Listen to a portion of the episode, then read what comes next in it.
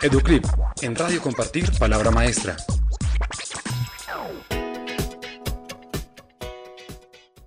Los celulares, una amenaza para el rendimiento de los estudiantes. Los celulares se han convertido en un elemento presente en nuestra cotidianidad, ya que sus diferentes herramientas nos ayudan en nuestras tareas diarias. Aunque su función principal es conectarnos y comunicarnos con los demás, también nos están alejando de aquello que está más cerca. El grupo de investigación de estadística y epidemiología de la Fundación Universitaria del Área Andina hizo un estudio en estudiantes universitarios universitarios, el 61.3% de 462 estudiantes encuestados aceptaron que han ignorado a otras personas por estar concentrados con sus dispositivos. El 42% lo utiliza mientras estudia o hace tareas y el 24% admite revisar sus redes sociales y mensajes de forma obsesiva. Los resultados obtenidos en el estudio reflejan que la dependencia por estos dispositivos está muy cerca de convertirse en una adicción. El bajo desempeño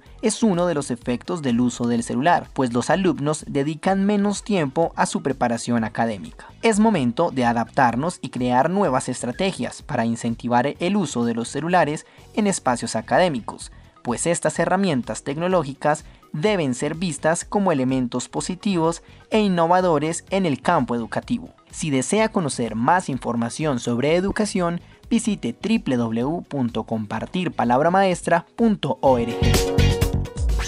Educlip, en Radio Compartir, Palabra Maestra.